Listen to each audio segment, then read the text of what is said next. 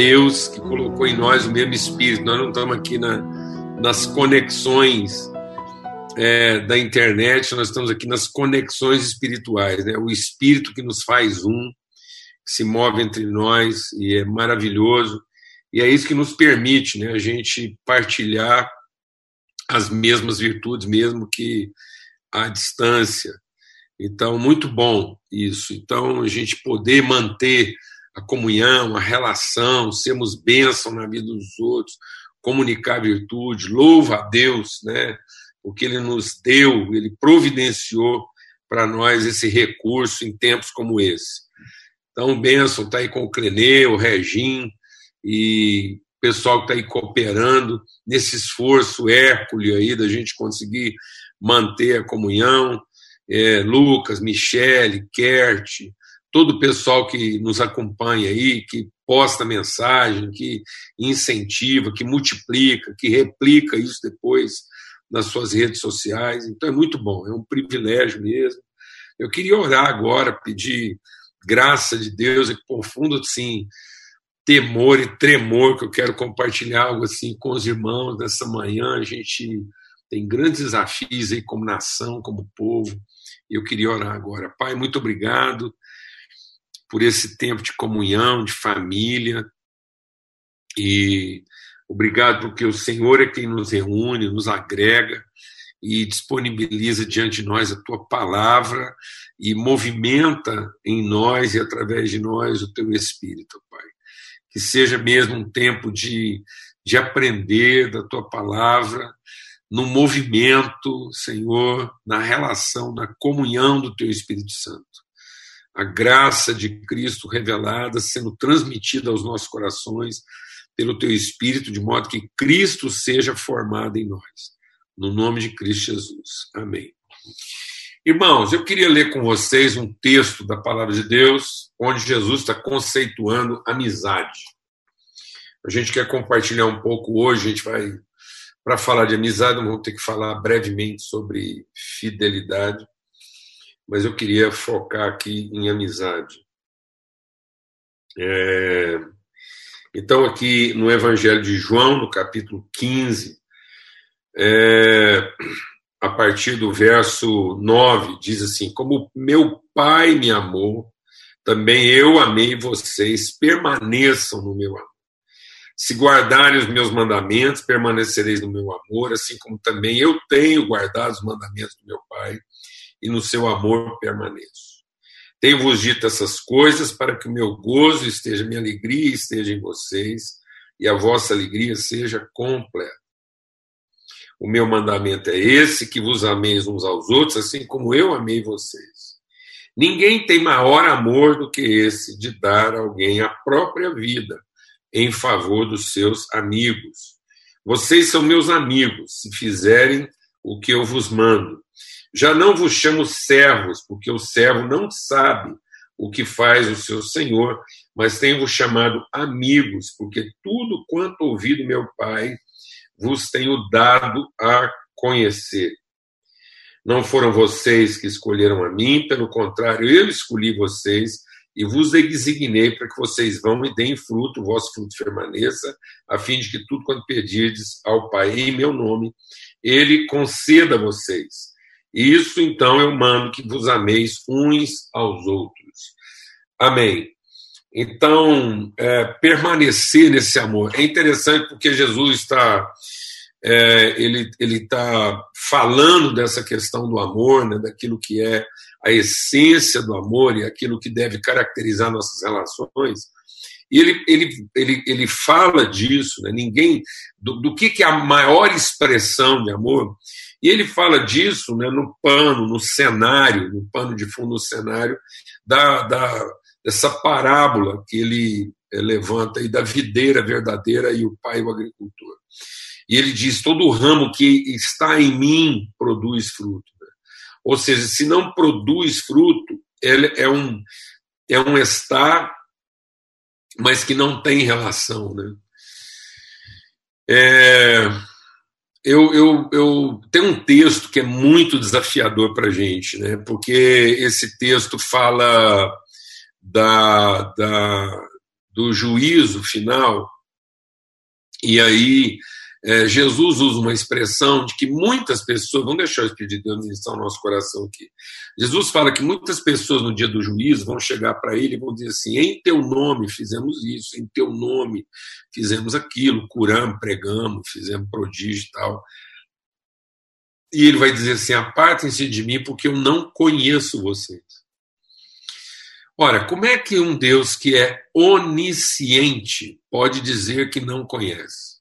Então ele está tendo um lapso de memória, está tendo uma demência, o que é isso?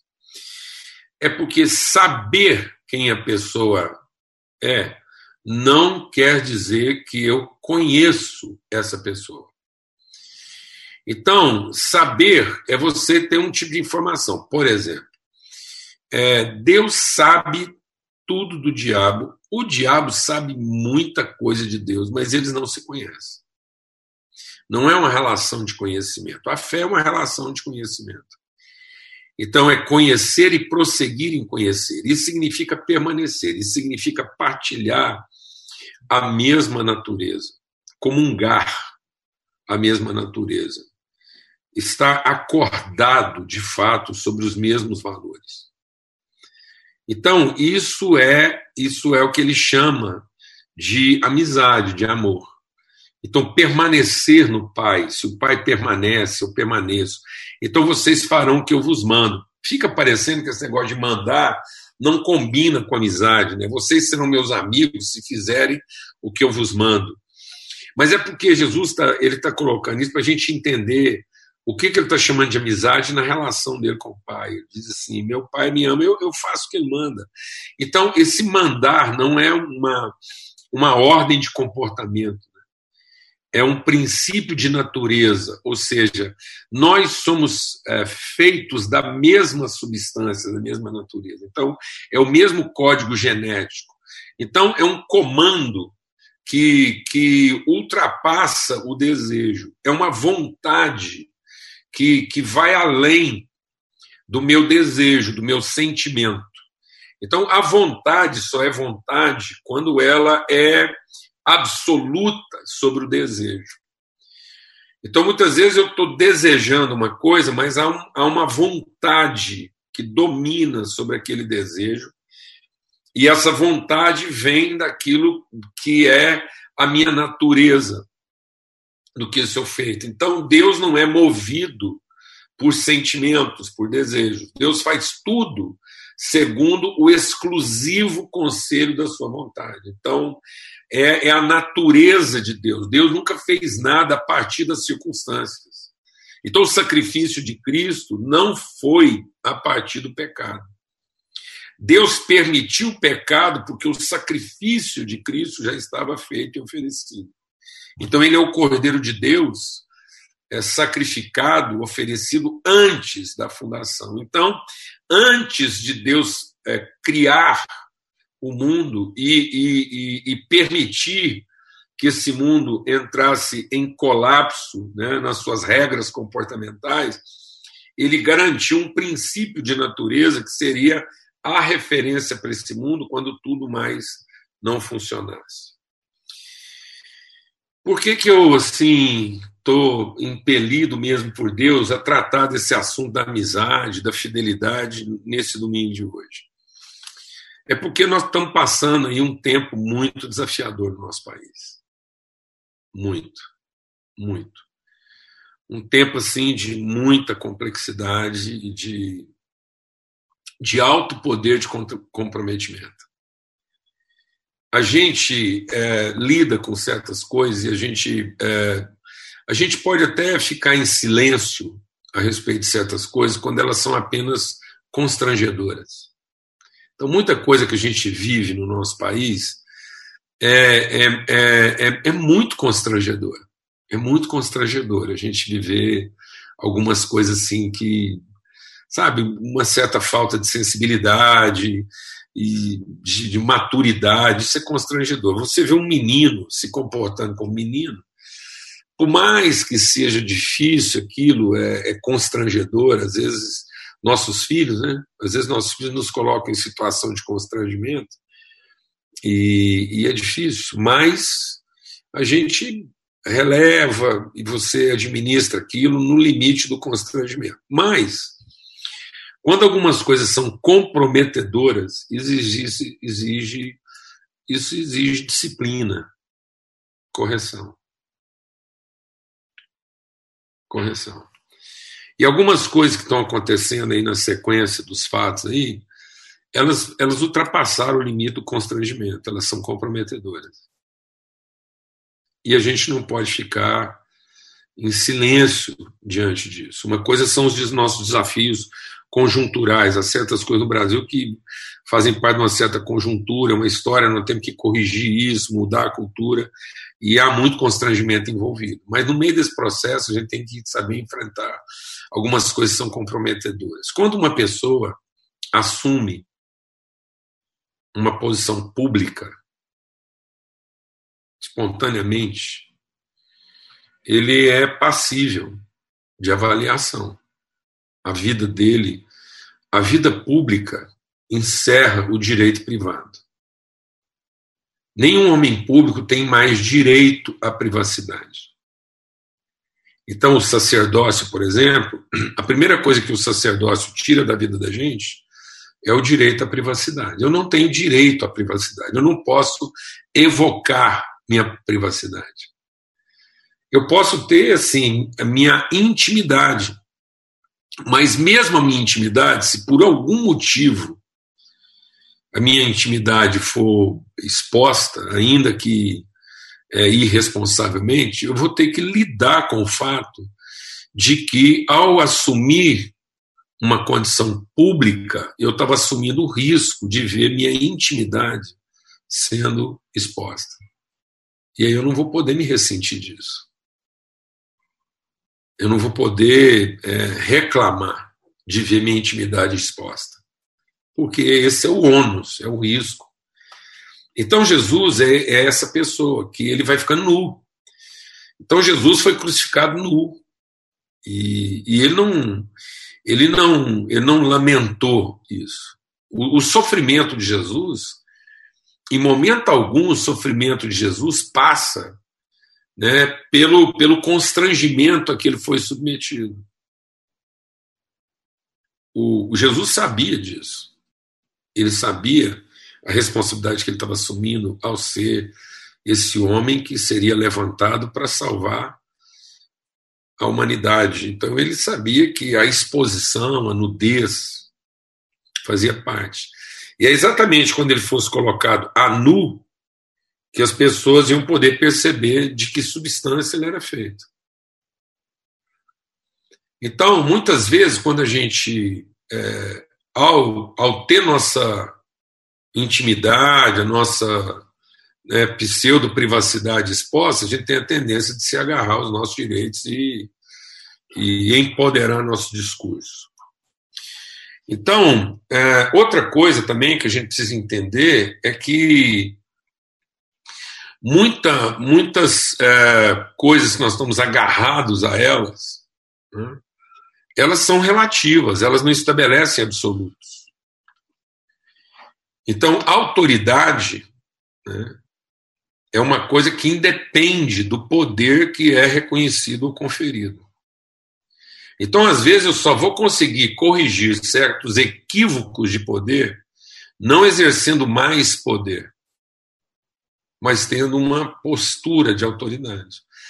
Aliás, Jesus ele, ele, ele conseguiu vencer todo o poder, porque ele se esvaziou de poder para exercer a plenitude da sua autoridade. Ele não se corrompeu ele não se corrompeu. Então, a gente está vivendo processos assim que ultrapassam o limite do constrangimento. Há algumas coisas que estão né, publicitadas que são profundamente comprometedoras. E nós temos que conversar isso com os nossos filhos. Nós não podemos simplesmente tomar partido de alguma coisa comprometendo princípios e valores. Agora não é, agora não é uma questão de tomar partido. O futuro dessa nação não depende de um alinhamento partidário. Alinhamentos partidários não vão produzir redenção. Só a verdade produz redenção. E a verdade não é a exposição das realidades. É o compromisso com os absolutos. As realidades, aquilo que a gente vivencia, aquilo que a gente experimenta, os sentimentos que a gente tem, as coisas que são feitas, elas são a realidade. Elas são o, o, a situação a que o mundo foi submetido. E, aliás, a palavra de Deus diz que toda a criação está jaz no maligno, está submetida à maldade, nem por vontade própria, mas por conta daquele que a submeteu, na esperança de que os filhos de Deus se revelem. E os filhos de Deus não podem continuar trazendo propostas passionais nós não podemos reagir ao que está acontecendo.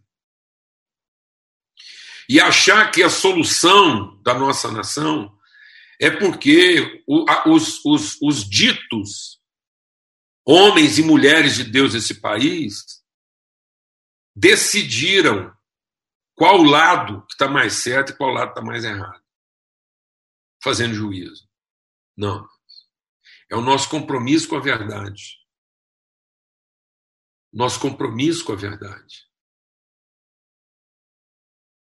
De modo que as nossas ações carreguem verdade e a gente faça justiça e não juízo de mérito.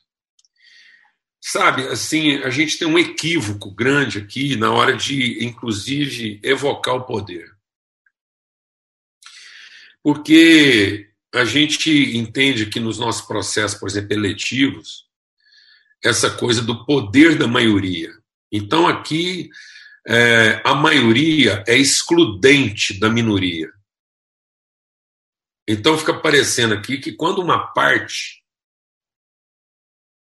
é reconhecidamente a maioria, então ela faz o que ela achar que é melhor para todo mundo e não o que de fato é bom para todo mundo. Então, aqui, a maioria tem a tendência de decidir pela minoria e não abençoar o todo.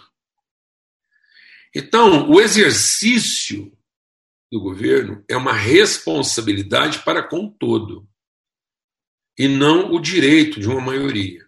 Eu queria lembrar uma coisa para vocês, deixa o Espírito de Deus ministrar o seu coração. E assim, eu sei que às vezes as pessoas até vão é, falar que eu disse o que eu não disse por conta do que eu falei. Você nunca se esqueça de que Jesus foi para a cruz por conta de um processo seletivo. Jesus foi submetido a um processo eletivo e democrático. O Pilatos promoveu um plebiscito democrático para resolver se Jesus deveria ir para a cruz ou não. E Jesus perdeu a eleição. A maioria elegeu Barrabás. Então, no dia que Pôncio Pilatos fez um plebiscito democrático para saber quem deveria ir para a cruz, Pilato, o, o, o, o, Barrabás ganhou a eleição e o direito à liberdade, Jesus foi condenado.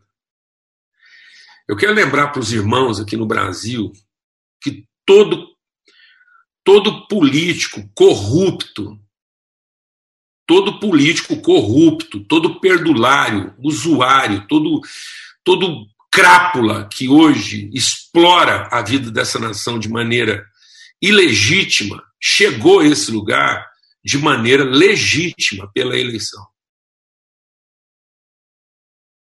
Então nós não podemos achar que nesse país a corrupção é culpa de alguns.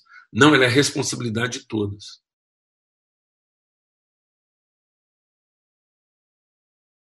Porque foi em cima de uma decisão de maioria que todos os homens e mulheres que têm sangrado esse país e vampirizado o nosso povo chegaram a esse lugar de poder porque foram eleitos, em detrimento daquilo que é o bem de todos. E exatamente porque correspondiam uma maioria, começaram a achar que isso lhes dava o direito de explorar a falta de poder da minoria. Cooptaram, corromperam, são, são usam de usura. Todos, todos. Até quando? Então, amados, eu não estou aqui para falar de uma situação político-partidária. Eu estou aqui para compartilhar com vocês a respeito de virtude e daquilo que tem que ser conversado na mesa da nossa casa, sobre o nosso compromisso com a verdade. E não de que maneira um ou outro pode responder melhor aos nossos interesses, em detrimento daquilo que é a verdade. E, por exemplo, nesse momento agora, o, o conceito de amizade nesse país está seriamente comprometido. Nós não estamos passando por uma situação de constrangimento. Nós estamos passando por uma situação de comprometimento de um significado. O que, que significa? Que, que significa para nós amizade? O que, que é ser amigo? O que, que é pegar na mão do outro, empenhar uma palavra e assumir um compromisso? O que, que significa isso? Quanto tempo dura uma amizade? Um amigo se torna inimigo? Não. Um amigo não se torna inimigo. Eu não posso. E deixe Deus ministrar o seu coração, porque nós estamos aqui, eu estou aqui compartilhando com vocês, porque isso afeta. Isso são fortalezas que precisam ser derrubadas no nosso entendimento. Isso vai muito além. Isso vai muito além da, da, da eficiência administrativa dessa nação. Nós nunca vamos alcançar a, a, verdadeira eficiência se os nossos valores estão seriamente comprometidos. Não há realidade que seja redentora se não há verdade naquilo que nós estamos dizendo. E aí, nesse momento, a gente não pode se silenciar. E o que é pior, nós não podemos tomar partido quando tudo está condenado. O processo como um todo está condenado. Não se iluda. Não se iluda. O processo está condenado. Nós temos que orar pelas autoridades desse país. Não para que elas mantenham suas posições, mas para que elas se arrependam. Para que haja um profundo arrependimento. Nós temos sim que orar pelas autoridades desse país para que elas sejam instrumentos de justiça e de verdade. E não representantes de poder. porque não é a prerrogativa do poder que vai redimir essa nação, mas é o compromisso com a verdade.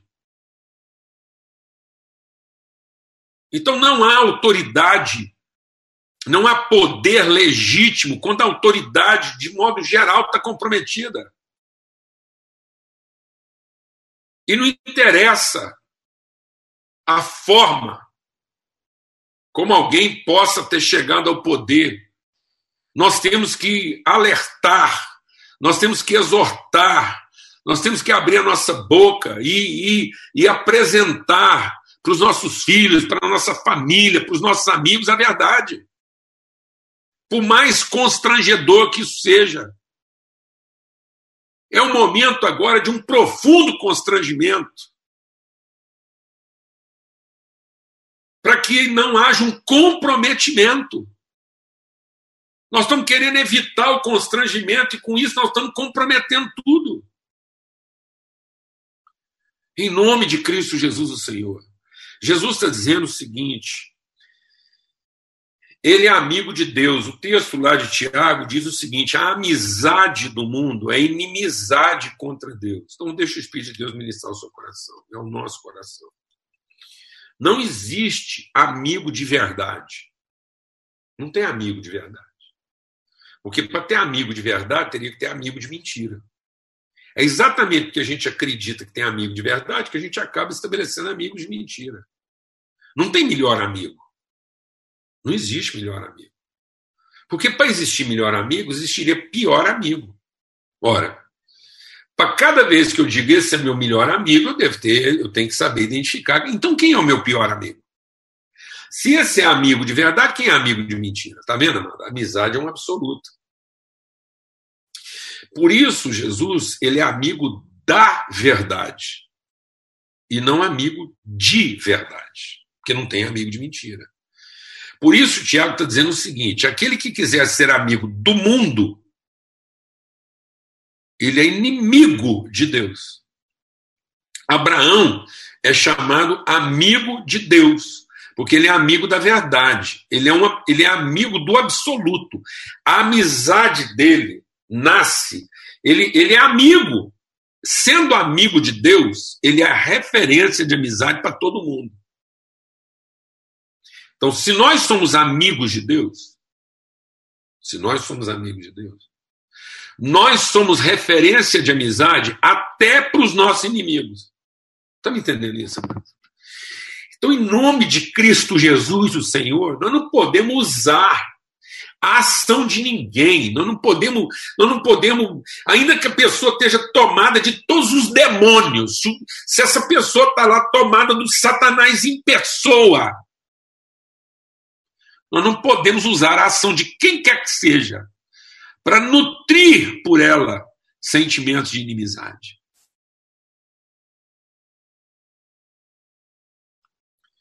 Porque Jesus foi traído, vendido, perdeu uma eleição e foi para a cruz morrer em favor, inclusive, de Barrabás.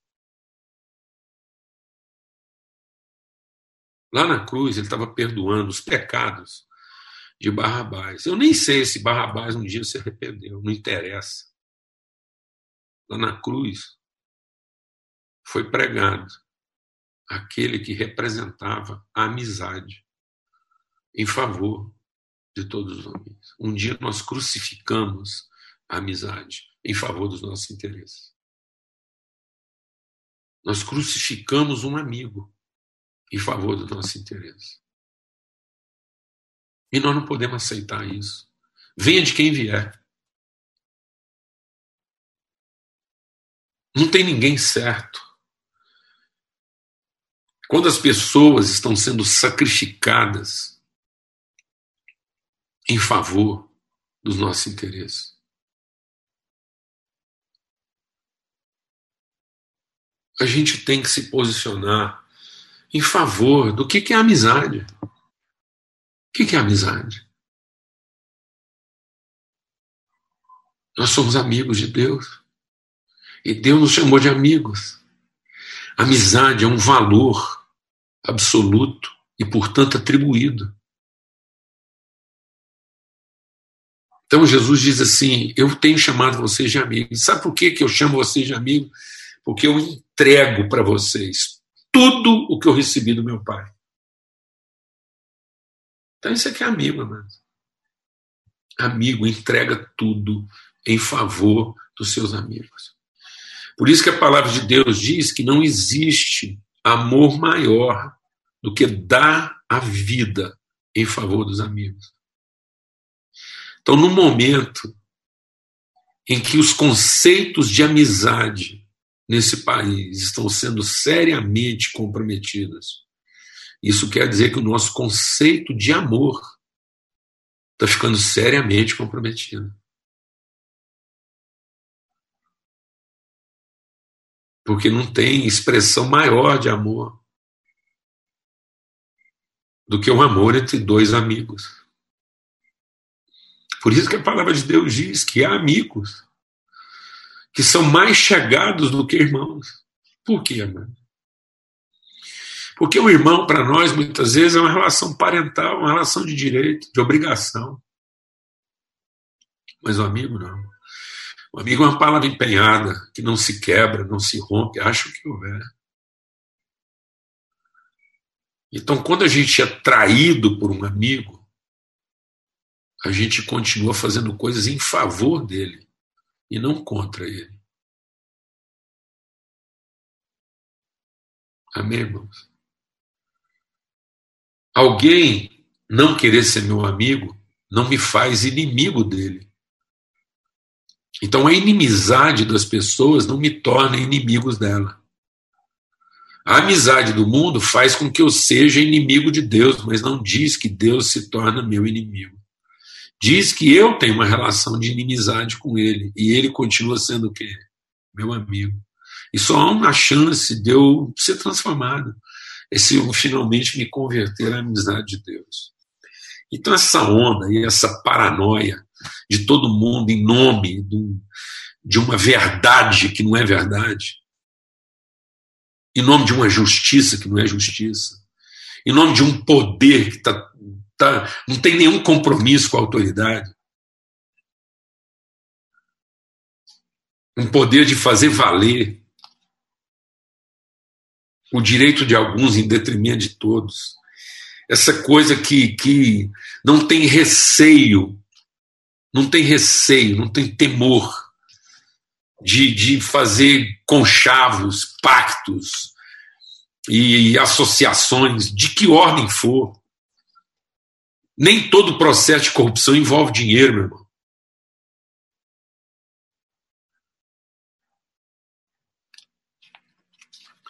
Nem todo processo de corrupção envolve dinheiro. Ou nós, os homens e mulheres de Deus desse país, ou a gente se arrepende, os sacerdotes, os ministros, os homens e mulheres públicos desse país, para ser exemplo para a nação.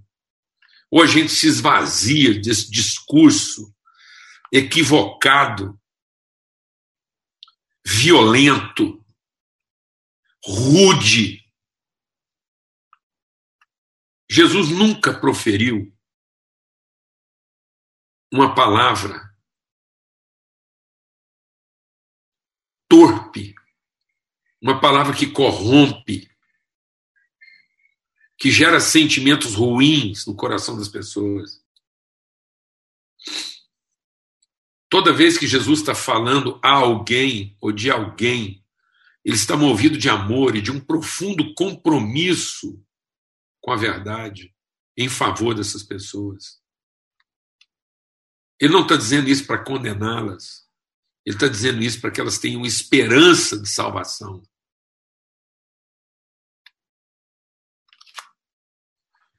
Então, Jesus, mesmo sendo traído, ele não muda. Quando Judas se aproximou dele, ele disse o quê? Lá em Mateus: Aqui vieste, amigo. Ele é amigo e continua sendo amigo. Amém, meus irmãos? Em nome de Cristo Jesus. Pelo sangue do Cordeiro, nós não podemos simplesmente achar e minimizar o que está acontecendo e achar que tudo isso é, é, é simplesmente constrangedor e algumas coisas acontecendo entre nós que ultrapassam o limite do constrangimento. Quando a gente vê que conceitos essenciais estão sendo comprometidos. Onde pessoas que assumiram a responsabilidade de ser exemplo de virtude, de valores, nós não temos o direito, não temos o direito de escandalizar. Uma coisa é constranger, uma coisa é tomar uma medida errada, uma coisa é é, uma coisa que vai causar um prejuízo, às vezes até material. Ou de circunstância, isso é profundamente constrangedor. Mas quando algumas coisas são ditas e feitas em nome da verdade, mas corrompem princípios,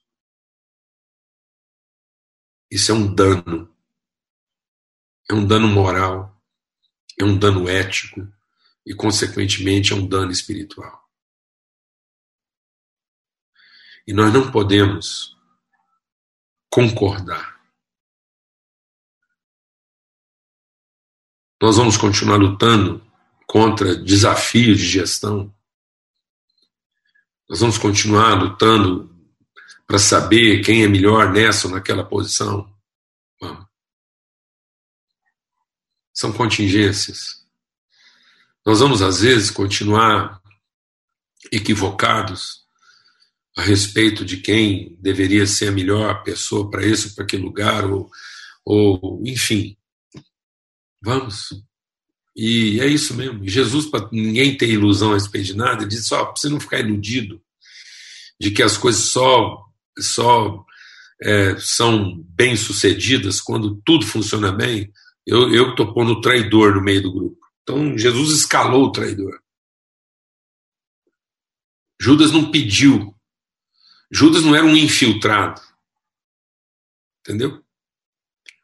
Judas não estava disfarçado, e porque estava disfarçado, quando Jesus viu, o traidor já estava lá. Não, Jesus, Judas não era infiltrado, não. Nem pediu para fazer parte, foi convidado. Jesus dele, deixa Deus ministrar o seu coração. Jesus deliberadamente colocou o traidor no time. Sabe para quê? Para falar de amizade.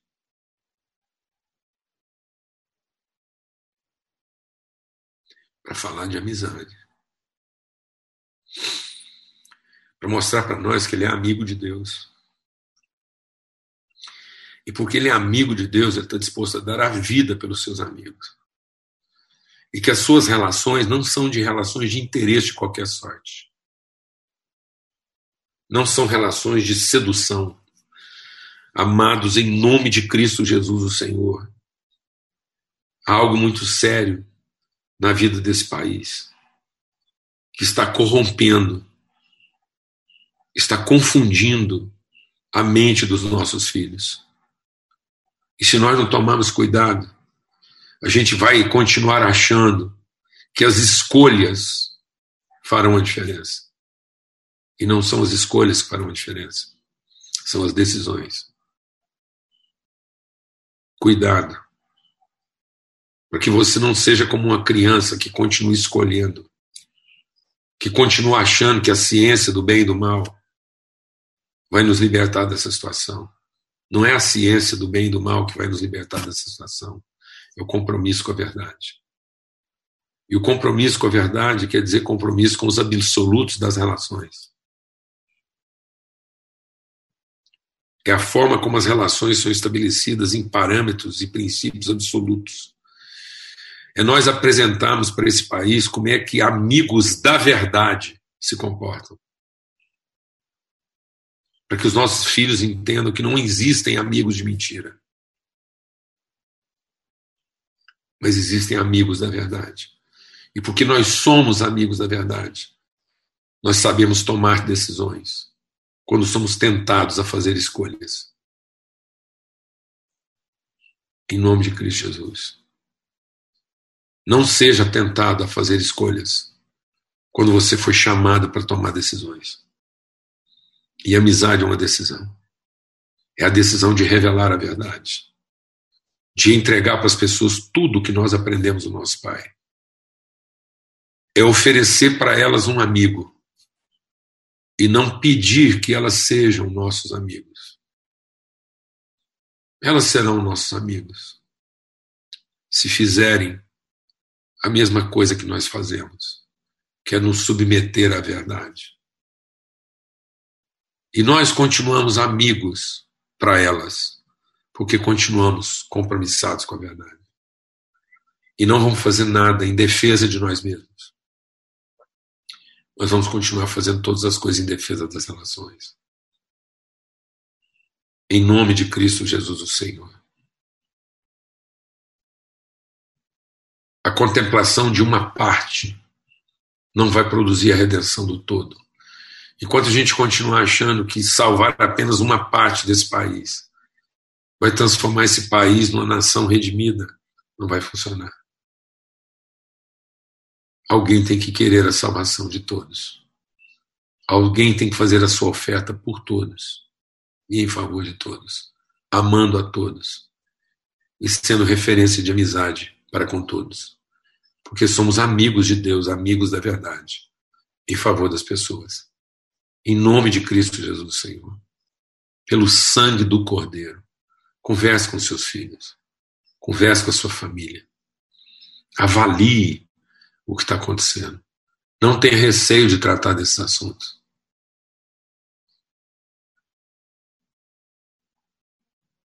Ninguém tem direito ao nosso silêncio e nem à nossa missão. Mas nós temos o compromisso em compartilhar a verdade pelo bem de todos. Vamos continuar suportando aquilo que é constrangedor.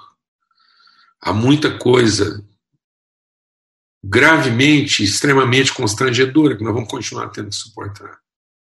Há muito constrangimento, muita decisão equivocada, muita precipitação, muito juízo de mérito, muita corrupção em nome da maioria. Alguns que são minoria hoje já foram maioria, e por serem maioria, acharam que tinham poder para resolver pela minoria. A nossa corrupção vem do direito de maioria. Então, em nome de Cristo Jesus, nós vamos ter que ter firmeza de caráter, firmeza de verdade para enfrentar os constrangimentos tão, tão graves a que esse país tem sido submetido. Mas pelo amor de Cristo Jesus, o Senhor, não vamos permitir que situações constrangedoras expliquem a forma como nós estamos comprometendo a verdade em favor dos interesses. Que nós, homens e mulheres públicos, possamos vencer nosso próprio constrangimento, para não vermos a nossa vocação comprometida. Vamos aceitar o constrangimento, mas enfrentar isso tudo com verdade. Em nome de Cristo Jesus, o Senhor. Vamos ser amigos. Amigos de Deus. Amigos da verdade. Para que os nossos filhos saibam que não existe amigo de mentira. Que não existe pior amigo. E que os nossos inimigos não têm o poder de nos tornar inimigos deles. Porque nós continuamos sendo amigos da verdade. Em nome de Cristo Jesus. Pai, muito obrigado pelo teu amor, tua graça, tua misericórdia. É a misericórdia do Senhor que, que faz com que a gente não seja destruído. Eu clamo por misericórdia. Que nós possamos, ó Deus, entregar para as pessoas aquilo que nós recebemos do Senhor. Porque somos seus amigos. E Jesus foi entregando até o fim. Houve um momento que ele estava cercado de inimigos e ele continuou sendo nosso amigo. E foi porque Jesus nunca deixou de ser nosso amigo que a gente pôde conhecer a verdade. Porque ele foi amigo e continua sendo amigo da verdade. Em nome de Cristo Jesus, Senhor, pelo sangue do Cordeiro, que haja em nós a mesma disposição que houve também em Cristo Jesus, que a gente nunca se explique no outro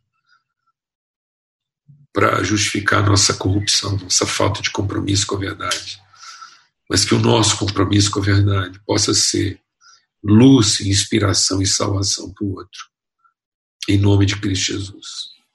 Amém e amém. Uma boa semana para todos, um tempo de paz, de amizade Quero profetizar amizade, amados, entre nós, em nome de Cristo Jesus.